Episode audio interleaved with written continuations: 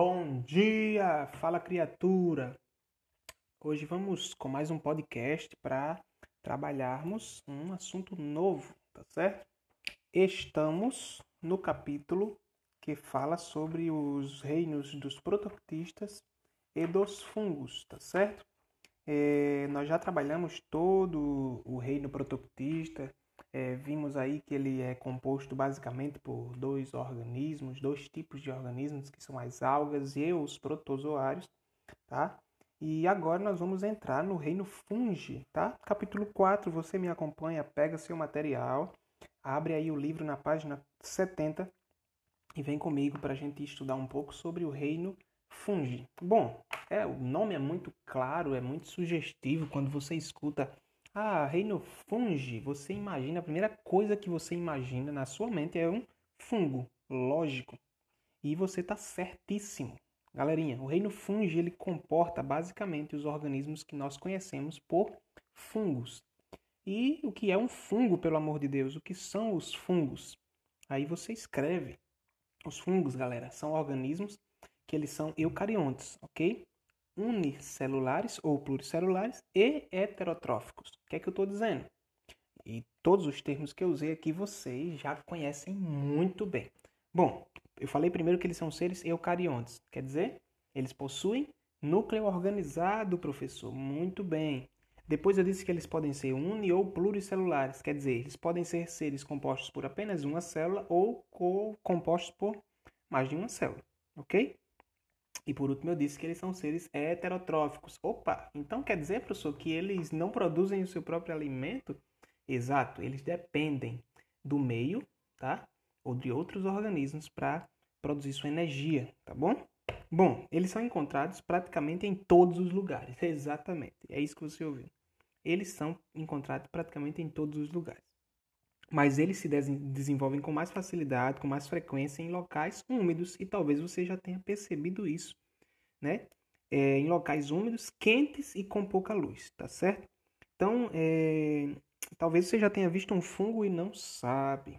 Galera, alguns fungos eles são importantes na, na cadeia trófica, porque eles fazem parte de um grupo de seres vivos que são capazes de decompor é, ligna e celulose, tá certo? É, o que chamo de lignina. Bom, o que é que eu estou dizendo? O que, é que, o que é que nós estamos conversando na realidade? Essas substâncias, lignina e a celulose, são substâncias presentes na parede celular dos vegetais, ok? Os organismos, é, eles são decompositores, ok? Eles são fundamentais para a manutenção dos ecossistemas, é, tanto terrestres, né, como também ecossistemas em transição, que são úmidos, uma vez que eles agem reciclando a matéria orgânica e devolvendo nutriente ao solo. O que é que eu estou dizendo? Estou dizendo que tem uma árvore, determinada árvore, que ela está aqui na floresta e ela caiu, ok? A casca dela caiu, ou, ou parte de um galho caiu. E aí, imagina se ao longo de todo esse tempo que, que a Terra sobreexiste, se todas as árvores, galhos ou cascas de árvores que tivessem caído, ou folhas que caíram, Imagina se elas fossem se, de, se, se, se, se elas não fossem decompostas, elas fossem ficando aí uma sobre a outra, uma sobre a outra. Como estaria hoje as matas do nosso mundo? Como é que, como é que você acha que estaria? Então, o, a atividade dos decompositores, dos fungos que atuam nessa, dessa forma, é justamente uma atividade de limpeza, de manutenção do ecossistema. Então, eles consomem, tá certo? Essas substâncias que estão presentes aí na parede celular dos vegetais e devolvem de volta ao solo os nutrientes, tá certo? E é então isso é, é uma cadeia, tá certo? Eu chamo de cadeia trófica, tá bom? Então para o ser humano, além de, de reciclar a matéria orgânica, que, que é, já é o que ele faz por natureza, os fungos eles também podem trazer outros benefícios, tá certo? Então eles, é, é alguns deles são comestíveis, né? Outros são utilizados na fabricação de pães. E aí você tem a questão do fermento, levedura, certo? São utilizados também na fabricação de bebidas, na produção de antibióticos. Bom, eles são utilizados de diversas formas. É, então, certos fungos, no entanto, eles são parasitas, tá?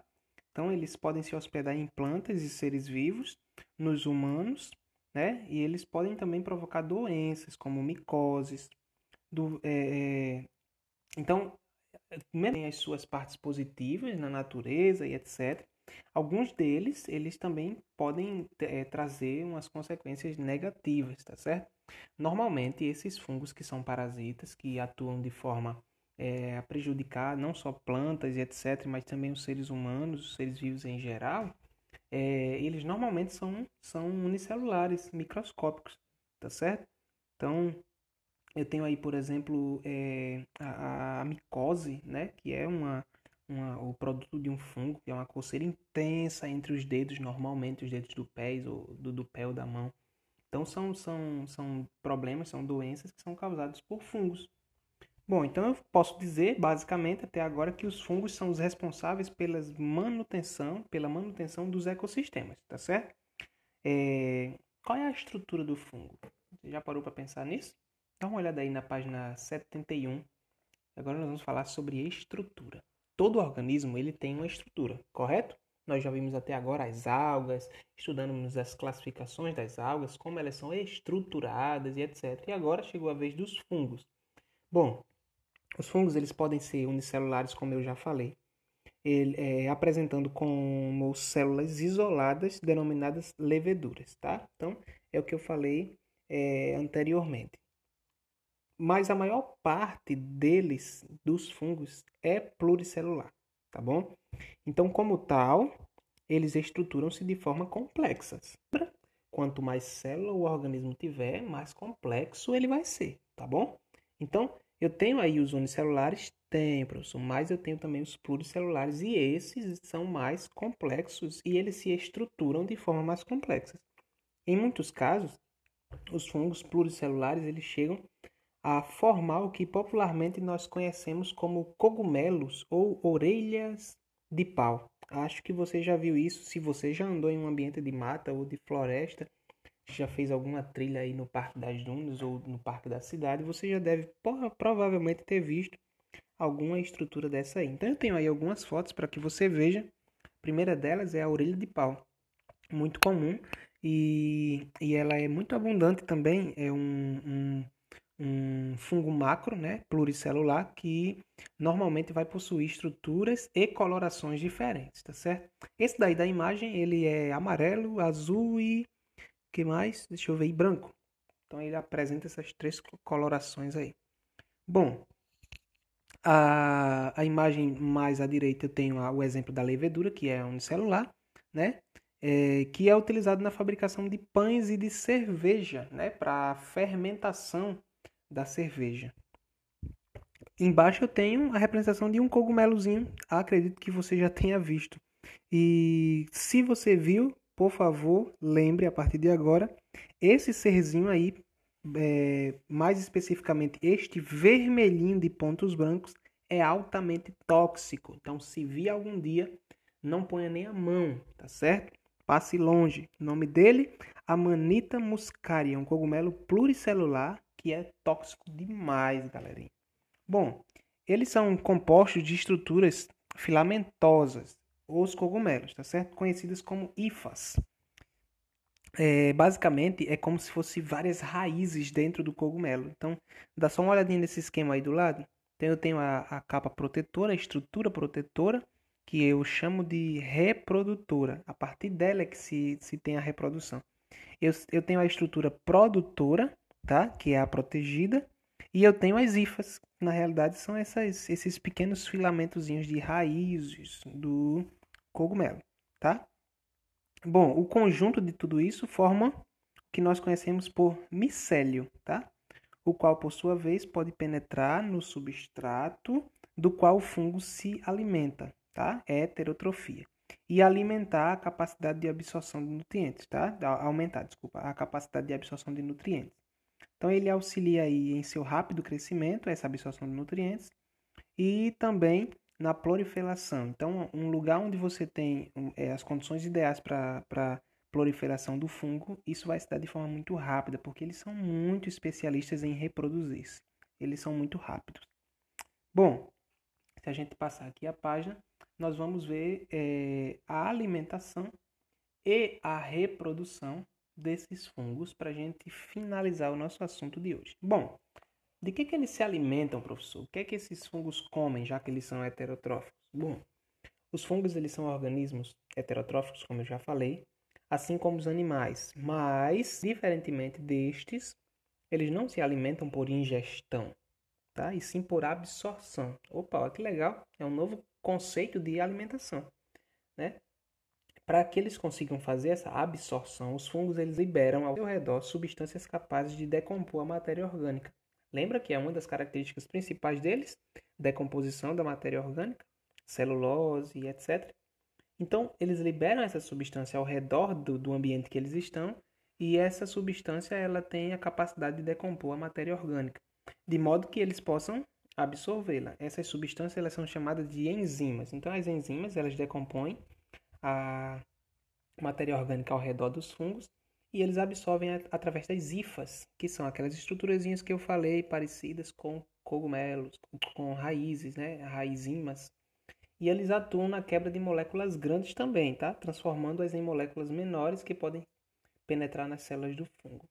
Bom, assim eles se nutrem, tá? Então eles absorvem os nutrientes necessários dessa forma. Essas enzimas elas variam de espécie para espécie e elas podem digerir matérias vivas também, tá certo?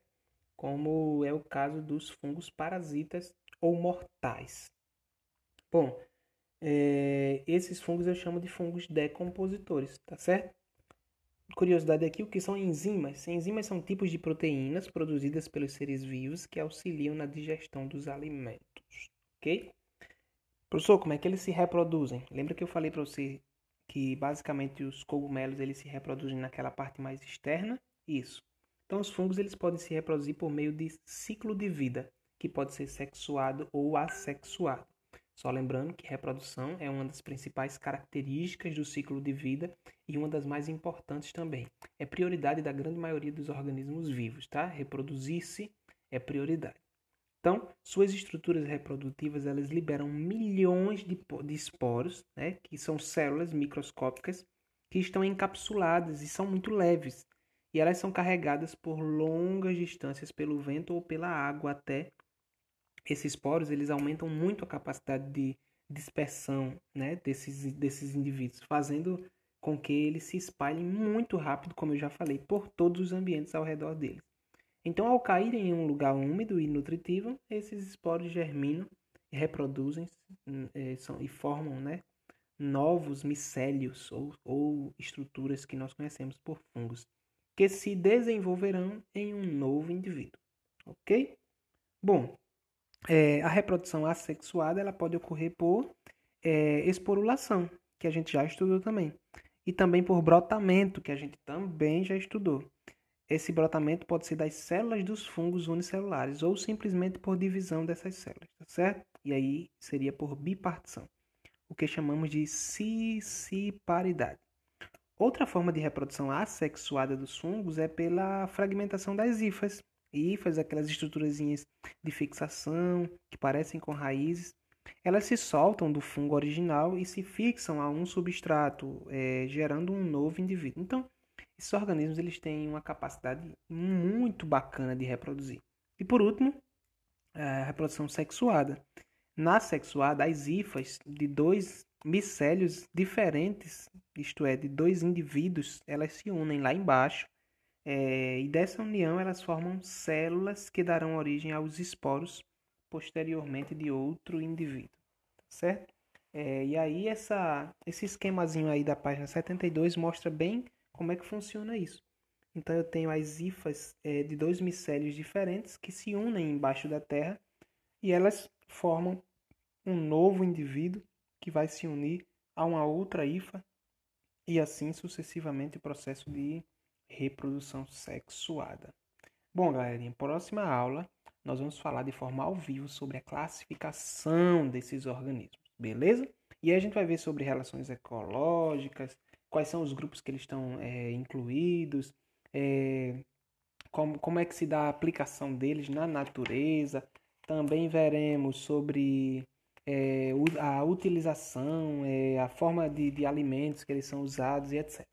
Mas isso é pauta para uma outra aula. Eu vou ficando por aqui, eu espero que você tenha absorvido o máximo da aula entendido que os fungos são organismos extremamente importantes para a natureza, porque principalmente são decompositores que fazem a manutenção dos ecossistemas, beleza? Bom, então até amanhã na nossa aula ao vivo. Fique com Deus, um abraço, até mais, tchauzinho.